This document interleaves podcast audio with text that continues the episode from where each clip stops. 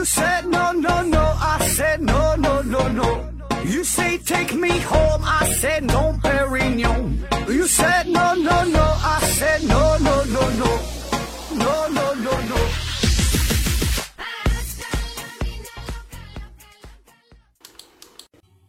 拼命探索，不计后果。欢迎您收听思考盒子。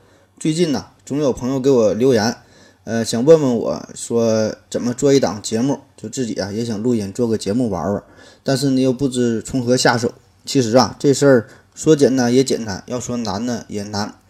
简单的是你有个手机能录音，那就能做节目；有条件的呢，可以买个好点儿的麦克风，换个声卡，甚至呢自己整个录音棚。那至于这个节目内容本身呐，这个就有点复杂了，有点难了。呃，也没有什么固定的方式、固定的方法可以学习。反正呢，就是每个人吧，都从自己喜欢的、从自己最在行的开始呗。有喜欢旅游的，有喜欢文学的，有喜欢美食的，有喜欢美女的，有喜欢电子产品的，有喜欢亲子教育的。反正就是挑自己呃喜欢的呗。那既然是想做节目，我估计啊，你十有八九心中也就是有了一定的想法。那有想法，你就把这个想法，呃，大概就整理出来，写个一千字左右，那就能录个五分钟。可以呢，先整个小段儿，一点点来呗。那你录了第一期节目之后，你就会发现呢，其实这事儿呢也没有什么难的。嗯，所以期待更多的好朋友加入其中，听到更多好朋友的声音。呃，到时候你节目发布了，可以艾特我一下。嗯，如果我觉得你这个节目做的确实好的话，呃，我可以让我们公司的企划部啊帮你宣传一下。继续咱们的化学的主题，前两期节目呢，我们聊了拉瓦锡，说了说这个波义尔这两位化学之父。那今天我们要说的这个人呢，也有着化学之父的称号，他就是近代化学之父约翰道尔顿。那为啥这么多化学之父呢？这就是从不同的角度来看待每个人的贡献。道尔顿他的主要贡献就在于把这个原子啊，呃，引入到了科学之中。那这样呢，就给这个化学定义好了一个边界。因为这个现代意义上这个化学啊，是在分子、原子层次以上研究物质的组成、性质、结构和变化规律。至于原子内部的事儿呢，这个就要交给物理学家了。这样呢，就让这个化学啊有了一个更清晰的定位，就知道自己该研究啥，该干点啥。当然了，也正因为如此吧，这个会有一部分物理学家，呃，多少呢有点鄙视化学家，就觉得你研究这个东西它不够深入啊，它是在呃原子之上的。所以这个卢瑟福就说呀，这个所有的科学要么就是物理学，要么就是机油。但但是很讽刺的是，这个一九零八年的卢瑟福获得的诺贝尔奖正是这个诺贝尔化学奖，这啪啪打脸。当然了，这个科学的鄙视链这事儿啊，不是咱们今天要讨论的话题。咱们今天重点说说这个道尔顿嘛，说说他的一生，他的贡献。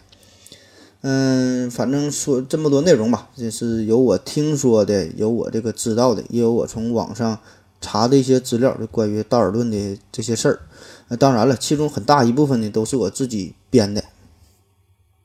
一七六六年，道尔顿是出生于英格兰北部的一个小村庄，他家呢特别穷，他的这个他父亲嘛原来是个农民，嗯，然后这段时间呢正好是赶上这个英国这个第一次工业革命，呃，就机器生产呢开始代替手工劳动，所以呢他的父亲呢就成为了一名纺织工人，但当纺织工人也是挣不了多少钱。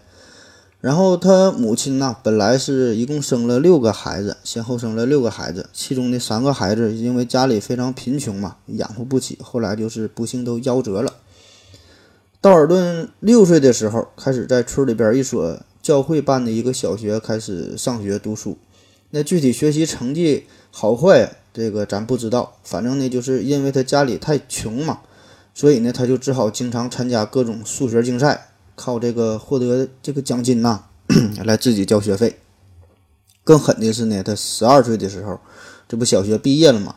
小学一毕业，他就在这所学校就当老师，就十二岁。后来发现呢，当老师呢也挣不了多少钱，然后呢就又回家种地去了。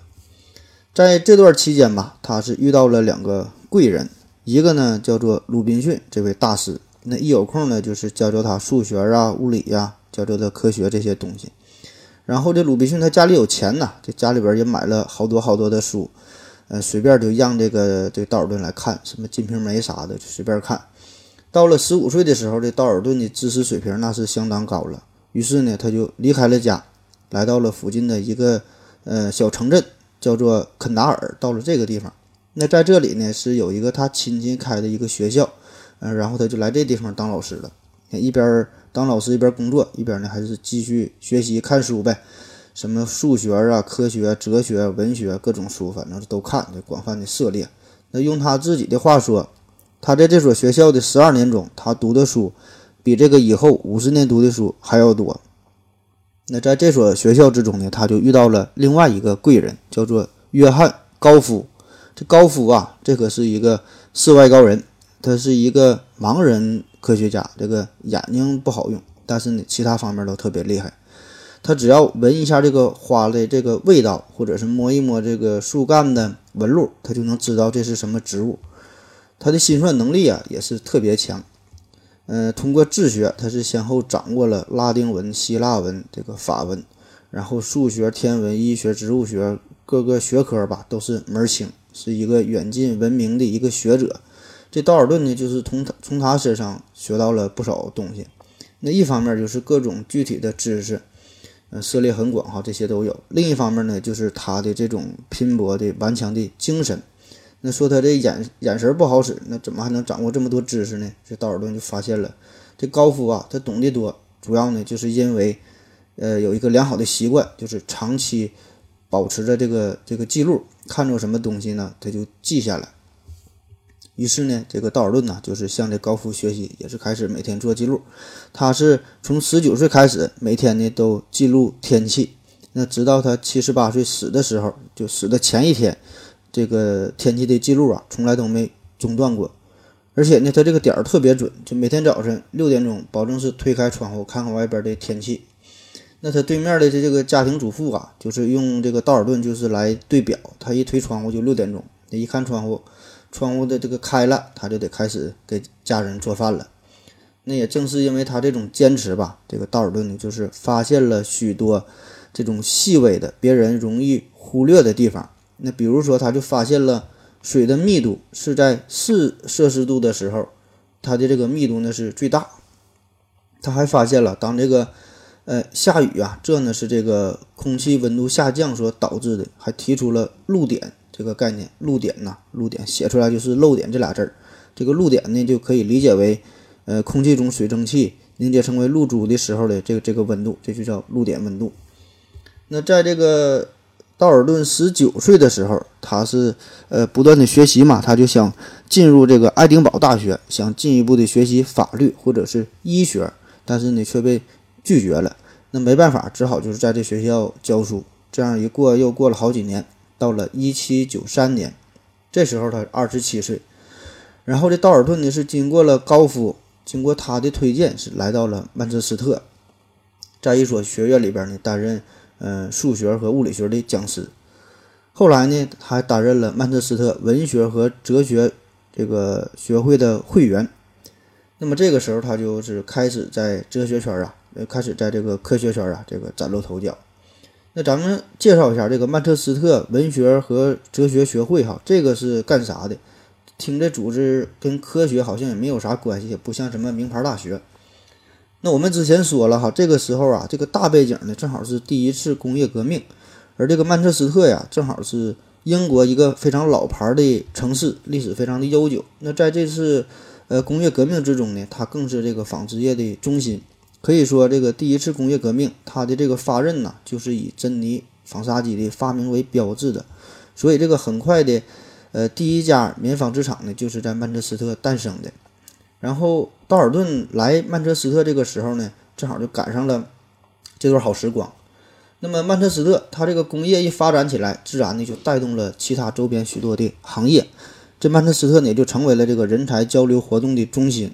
那么，一些来自于中下阶级的。科学家、企业家，然后商人、工程师、医生，呃，文学家、哲学家等等嘛，很多这帮有识之士就聚在了一起，就自发的组织了一个以提倡科学和公益为主为宗旨的这么一个民间科学团体，那就是这个曼彻斯特文学、哲学学会。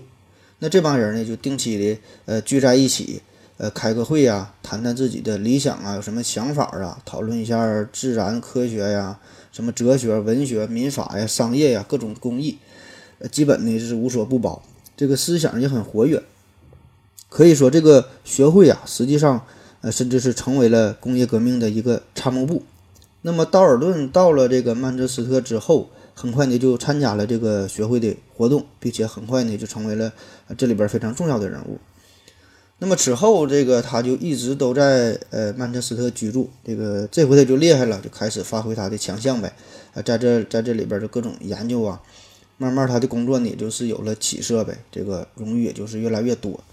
嗯，再后来呢就被各大学校评为各种院士、各种头衔儿。嗯，后来这个焦耳啊，这也是大科学家了。焦耳也是来到曼彻斯特，投到了这个。道尔顿的门下向他学习，但是那个时候的道尔顿呐，这个老了，这岁数都挺大了。焦尔跟道尔顿是学了两年的算术和几何，然后道尔顿就中风了，中风完就退休了。嗯，后来这道尔顿呐，他是一生都未娶啊。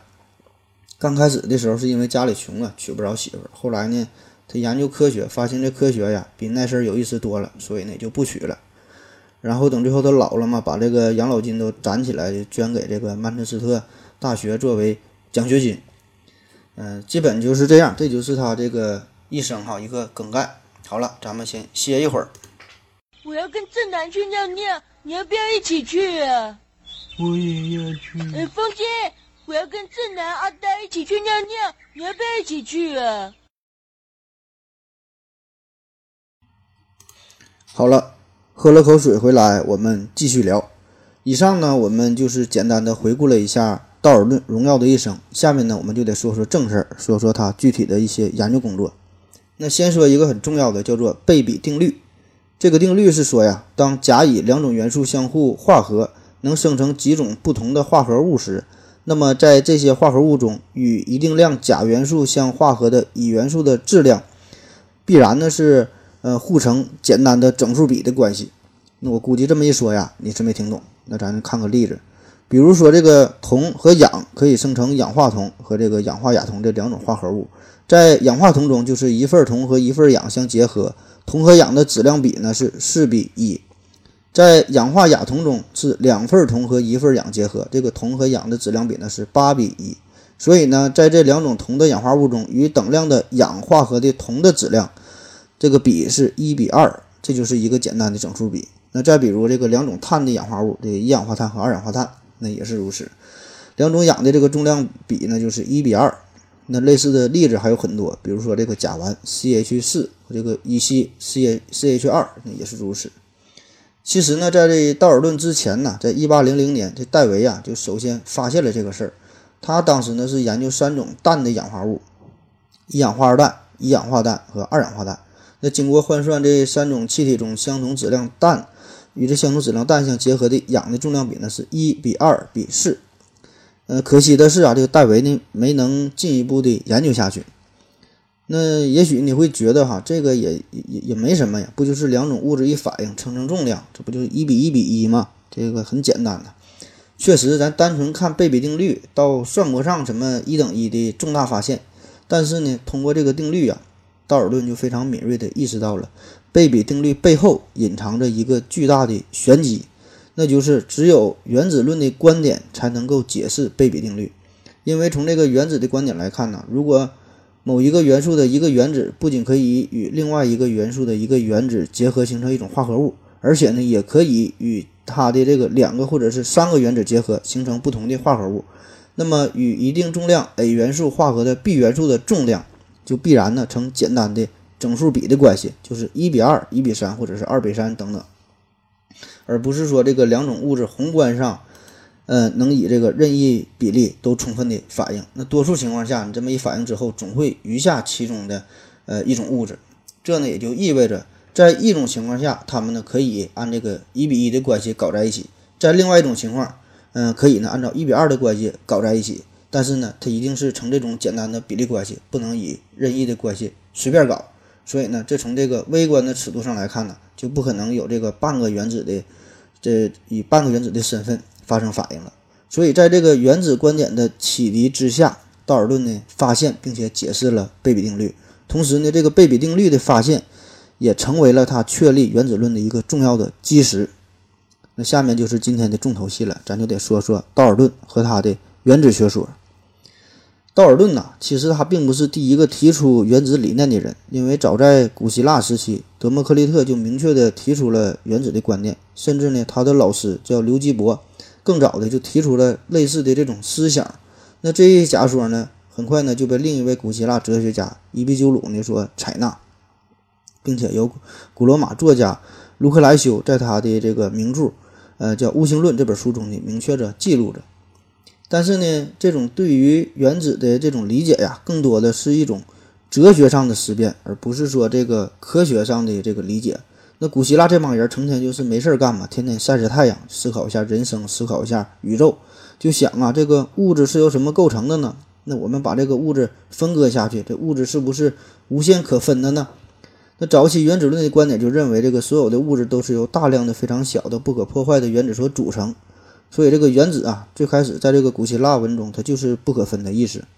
那德谟克利特就认为，这个原子呢就是永恒的、不生不灭的。这个在数量上那是无限的，这些原子呢本质呢却是相同的。原子呢是处在不断的运动状态之中，它的唯一的这种运动形式就是振动。那通过这么一说，感觉更像现在的这个弦理论了。德谟克利特这种朴素的原子理论，在整个中世纪，也就是大约十五世纪之前，这么长的时间，一直呢都是被人们所忽视的。那主要原因呢，就是因为这个亚里士多德不接受这个理论。这亚里士多德认为，这物质是无限可分下去的，只要你这个刀足够快呀，你就切呗，能不停地切下去。嗯，而且显然这个亚里士多德名气更大呀，所以大众呢就是呃不鸟这个德谟克利特。那直到这个十七世纪的时候，有几位大科学家，这其中呢。包括这个牛顿爵爷哈支持呢类似的这个原子的这种观点，可是问题是啊，这个原子这个东西它太小了，就算是有，你也是看不见摸不着，也很难从这个实验上进行证实嘛。那以当时的这个能力是没法进行定量研究的，对当时的这个科学呢，自然也是呃没有什么大的影响。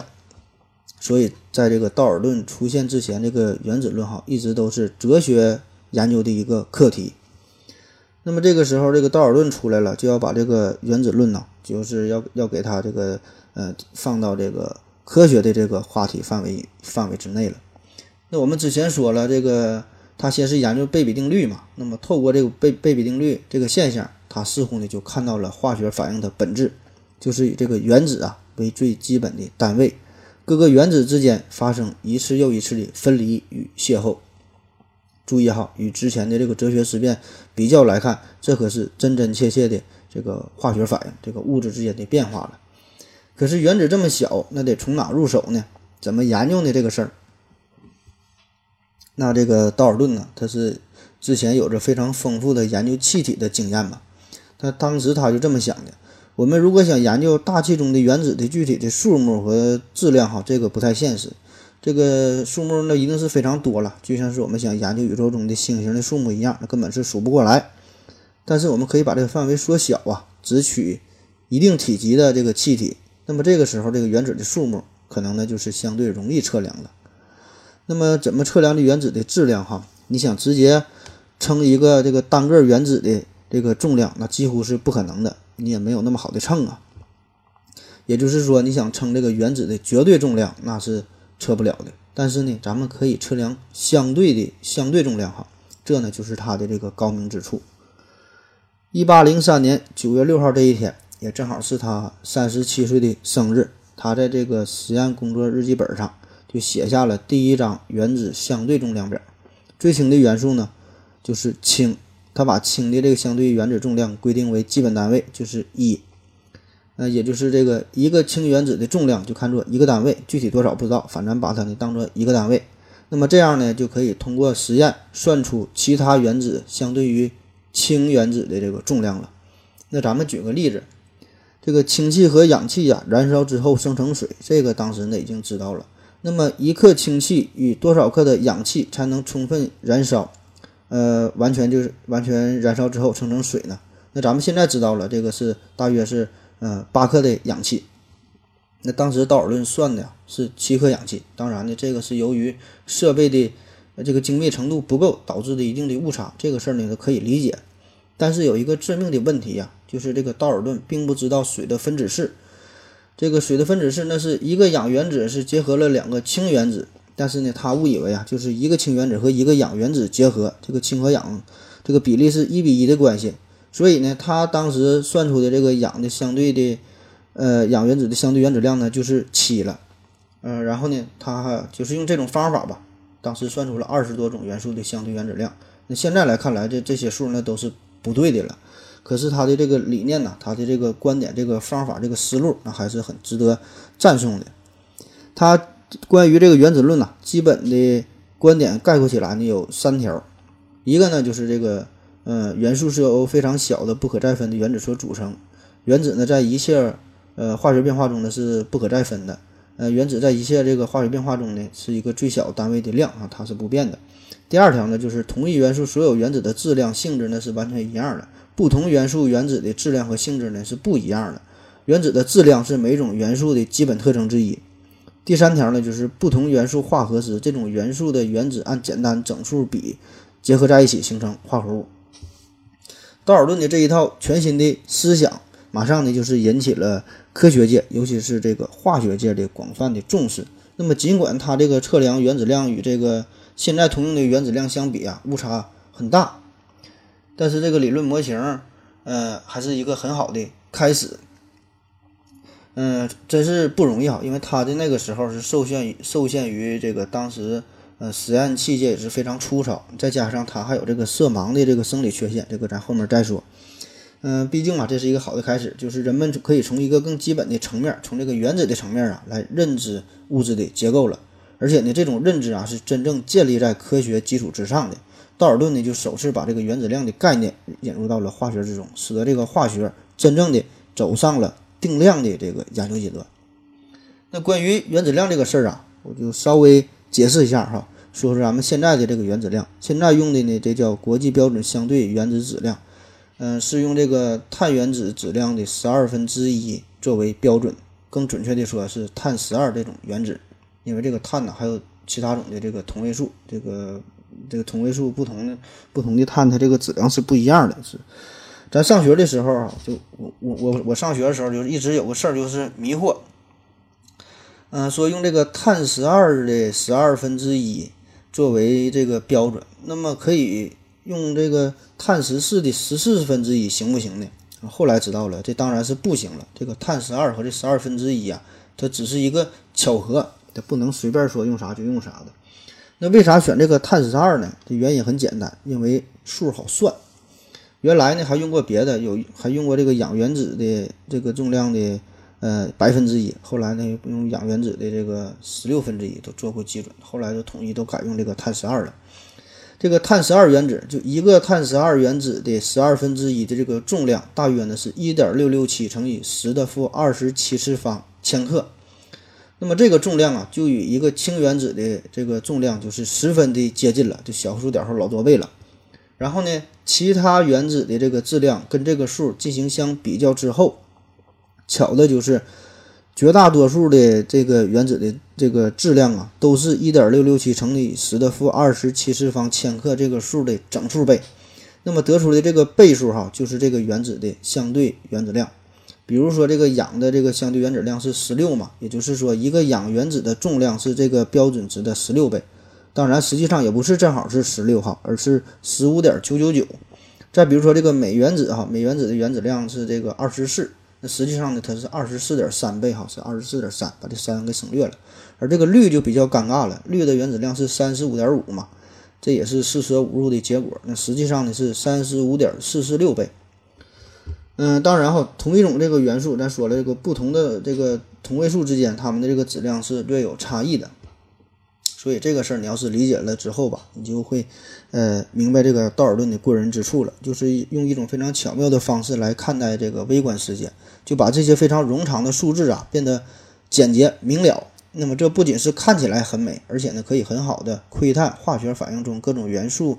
呃，它们之间这种质量的这种比例关系，那么这呢，在宏观与微观之间就建立了一个纽带。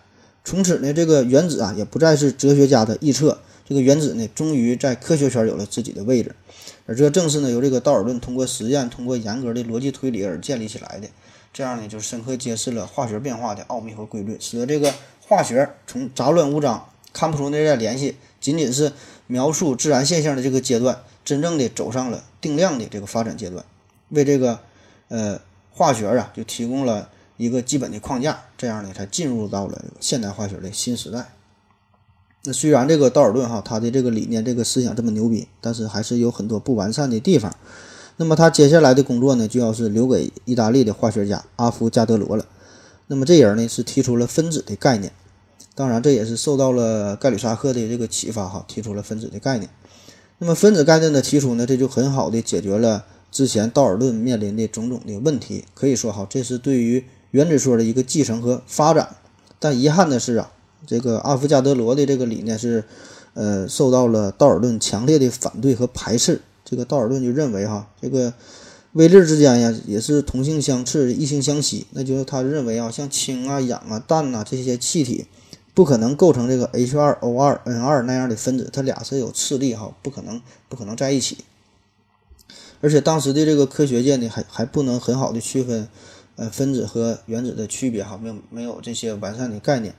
所以呢，是直到这个一八六零年，就是道尔顿死了，这个阿伏加德罗也死了之后，过了这么长时间，嗯，这个分子的这个观念呢，才逐渐被人们所接受。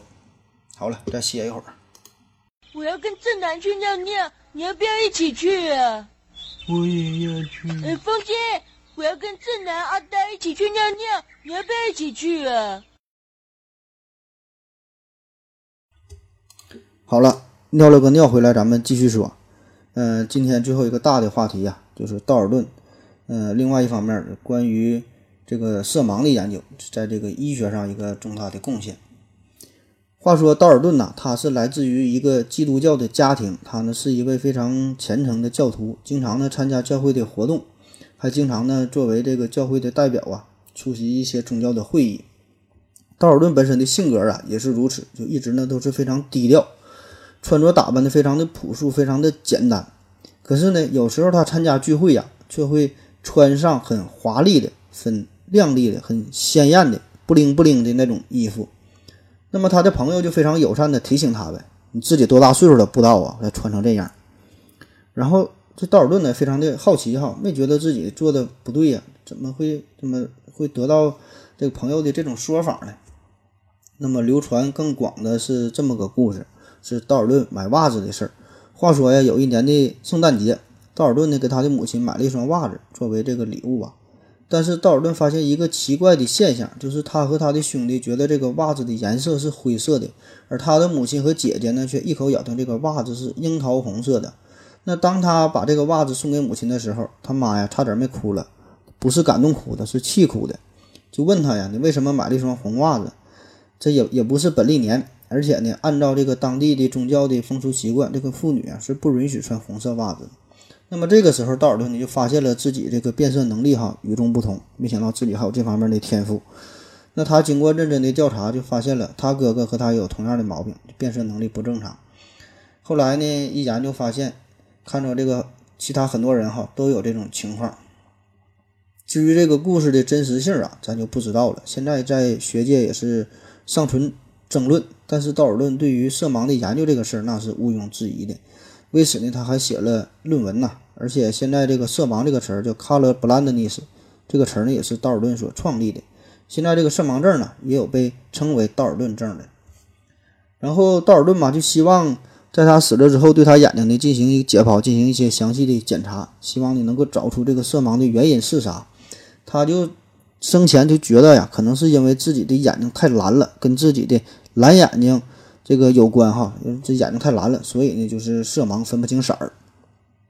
这咱这歌词里不也有这么唱的吗？说这个蓝眼睛的道尔顿道与马嘛，这个红脸的关公战长沙，你就当真的听哈。所以咱这节目啊，建议小孩要在家长陪同下收听，就怕给你带坏了。就咱们这节目，我说的内容能有百分之二十是真的就不错了，但问题是呢，你又不知道哪哪个百分之二十是是是真的。然后道尔顿的眼睛啊，还真被解剖了，就死了之后就解剖了。可是呢，当时这个科学水平有限呐，这眼睛嘎开一看呐，这个结构跟正常的也没啥区别哈，都一样啊，没找到根本原因。所以呢，直到一九九零年，通过道尔顿这个眼睛啊，对他这个眼睛进行了 DNA 的这个检测，发现了问题。这个他是一名红绿色盲症患者。那么这也算是为这位身体力行探索研究自然规律的科学家画上了一个非常圆满的句号。这个红绿色盲哈，这是咋回事呢？这呢，咱得从这个眼睛结构啊，这个大概说一下，从这个说起。视网膜上呢有两种承担光感受器的细胞，一个呢叫做视锥细胞，一个呢叫做视杆细胞。听这个名啊，就暴露了这两种细胞的造型哈，一个一个像锥子，一个像个杆儿。这个视杆细胞呢是。负责对低光照的这种感觉，就是晚上看东西，晚上看东西主要呢是靠这个视杆细胞，就可以理解为主要感受这个光线的，看这个黑白呀，看明暗的这方面。视锥细胞呢是负责对色彩的感知，就是看色儿的哈，看红色、绿色，看色儿的。这个视锥细胞呢，从这个显微镜中一看呢，它就是一个小小的圆锥形。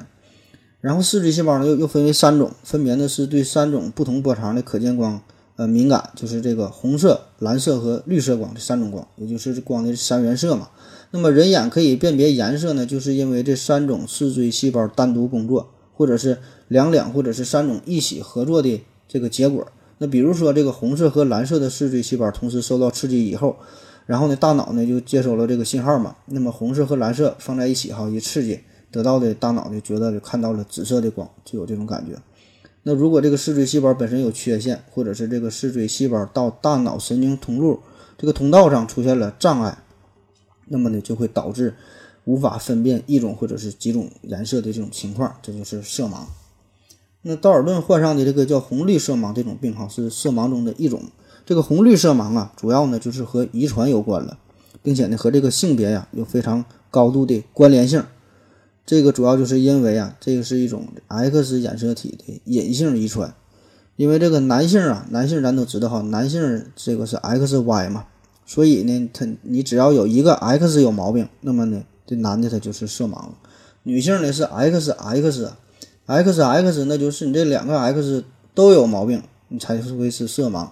你有一个 X 异常，另外一个 X 是正常的，不会表现的，所以这叫这叫这个隐性遗传嘛。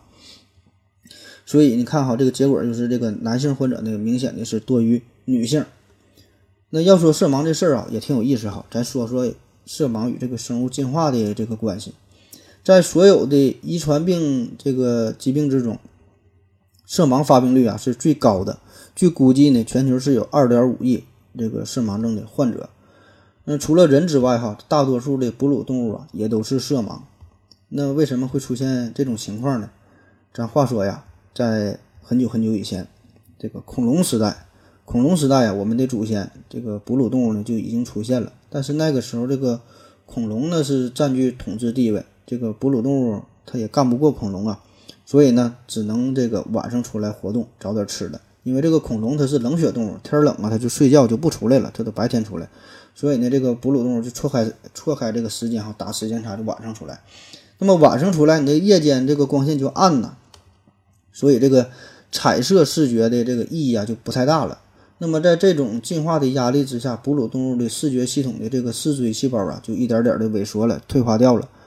那么这个时候呢，这个色盲啊反而成了一种生存优势，因为现在也有研究表明了，这个色盲症患者在黑暗中，在这种情况之下呀，要比正常人的这个视觉呢更敏感，而且呢还擅长甄别出特定颜色的伪装色。而且呢，你这个色盲的这种情况，这个基因它还能遗传下来。那么这样呢，就是使得这个哺乳动物逐渐的就变为这个呃色盲了。那么另一方面呢，很多这个灵长类动物啊，它是以这个采集植物果实为主，就喜欢爬树，喜欢摘果子吃。那么自然是那些色彩非常光鲜的艳丽的果子，就这代表着成熟嘛，那就是更营养、更健康。所以对于灵长类动物来说呀，更好的分辨颜色，那么对于生存来说意义非常重大。所以在这种呃，选择压力之下，这个灵长类动物呢，重新获得了良好的视觉的这个辨别的能力，就是从这个哺乳动物里单独就走出来了。所以这个就是为什么哺乳动物它是色盲，而这个灵长类我们人类呢，这个通常来说呢，这个就不是色盲的。那你看为什么说这个男性的这个色盲又多于女性呢？哈，除了我们之前说的这个 X Y 这个事儿哈，从这个进化的角度来说，因为这个男人呢，你得去打猎呀。那么你你打猎的话，首先这个多数的动物啊，它这个皮毛是以黑白灰为主，它不会特别鲜艳，特别鲜艳就暴露目标了哈，这就进化来的。而且即使是色彩非常鲜艳，那么对于打猎来说，这个对于色彩的要求也不大。也就是说，不管这动物是什么色儿，你是红色的鹿、绿色的鹿、紫色的鹿，看着鹿是个肉就行呗，它就都会给它打死拿回家吃去。但是女人不一样，这女人要是摘果子的话，人家媳妇儿天天都是摘大红苹果回家，你你这个是天天摘大绿苹果回家，那没几天保证就得被打死哈。所以最后能留下来的媳妇儿哈，都是眼神好使的媳妇儿。这段都是我编的哈，别信。经过了亿万年的进化吧，哈，结果反正就是除了一些灵长类动物之外，绝大多数的哺乳动物呢都成了红绿色盲。那比如说咱们现在看的这个西班牙斗牛啊，就一个人拿块布在那会儿嘚瑟嘚瑟和牛闹着玩，然后扎这个牛。那么其实这个公牛啊，这个牛它是看不到这个布的颜色，在牛的世界里啊，只有黑白两个颜色。眼前的黑不是白，不是黑哈，你说的白是什么白？他就是看着一块布啊，在那块舞动，他就想冲上去。之所以用红布呢，那是都是给人看的。同样，在很多色盲这个世界里哈，也是经常分不清牛排有几分熟，因为在他们眼里边，这牛排它就是一个灰色的，没有什么区别。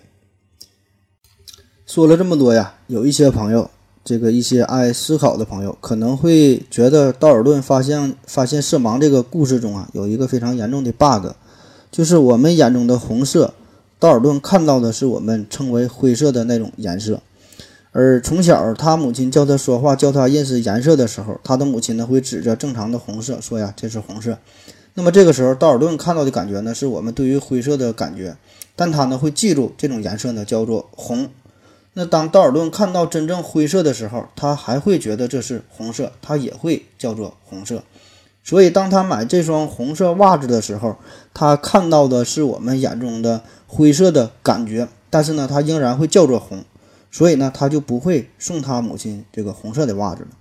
其实呢，他应该更早的就发现红色与灰色呢是两种不同的颜色才对。就是当他他妈妈教他灰色和红色的时候，他会产生一个疑问：为什么分明是一种颜色，会有两种不同的称呼呢？当然，如果从这个纯学术的角度上来看吧，呃，这个故事这个 bug 倒是可以解决的，这个故事也是完全有可能的。因为这个红绿色盲对于色彩中这个色相的感知是少于正常人的，但是呢，区分这个色彩呀，不仅仅是靠色相，还可以依靠明度和纯度，就像是我们看这个黑白电视一样，仍然能够看出这个明显的差别。这个明暗呐、浓淡呐，这些呢都是不一样的。所以这个道尔顿呢，可以凭借着这个颜色的纯度和这明暗呢来判断不同，但是呢，由于缺乏这个色相的判断嘛，在这个浓度、在这个纯度和这个明度相近的情况下，道尔顿呢就是容易把颜色搞混，所以呢，他可能就是有时候能够分辨出两者的不同，那有时候呢是分辨不出来。所以这里边强调一下，这个色盲患者的这个辨色能力啊，只是呢比正常人弱一些、差一些，并不是说完全没有辨色的能力。那关于色盲啊，有一个很烧脑的色盲悖论，说有一个人呐，他有一种非常奇特的色盲症，他这个病呢，就是把这个蓝色看成绿色，把绿色呢看成蓝色，但是呢，他自己并不知道自己跟别人不一样，别人看到天空呢是蓝色的，他看到呢是绿色的，但是他和别人的叫法都是一样，都叫做蓝色。小草呢是绿色的，他看到呢却是蓝色的，但是呢，他仍然把这个蓝色叫做绿色。所以他自己呢，也不知道自己呢有这个毛病。那么问怎么呢才能让他知道自己和别人不一样？怎么样才能证明你不是这样的患者呢？好了，今天的节目啊，差不多就是这样了，又乱七八糟的扯了一大堆。喜欢我们的节目啊，就可以加我的微信，这个思考盒子的拼音思思考考科和知子，注意平翘舌，然后加我好友，我给你。拉入我们的群，我们的群已经有很多的小伙伴了，在这里可以一起 happy。另外呢，也有很多的朋友给我提议哈，说这个结尾曲啊有点多余，也有说这结尾曲声音太大了。反正也不要钱，你就凑合听呗。而且大半夜的睡什么觉啊，都起来嗨吧。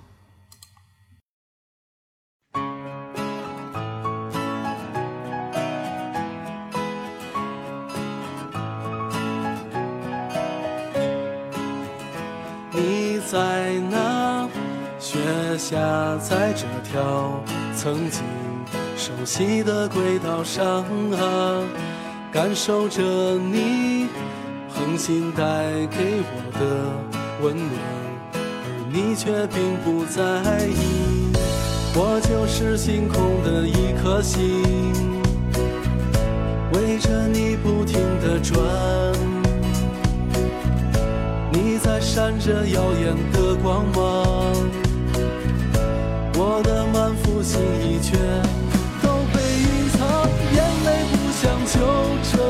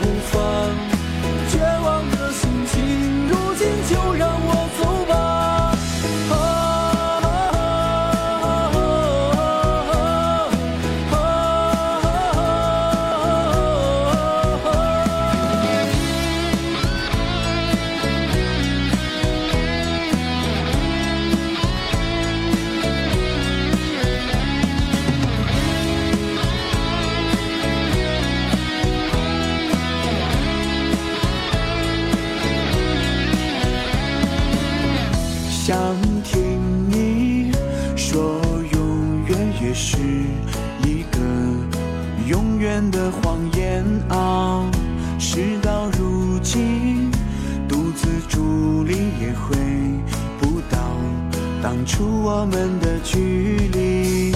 我就是漂浮的一颗心，飘忽之间没有你。没有来自恒星的引力，只能原地徘徊，被困在这里。眼泪不想就这样被看见，就算爱你，也隔着无数光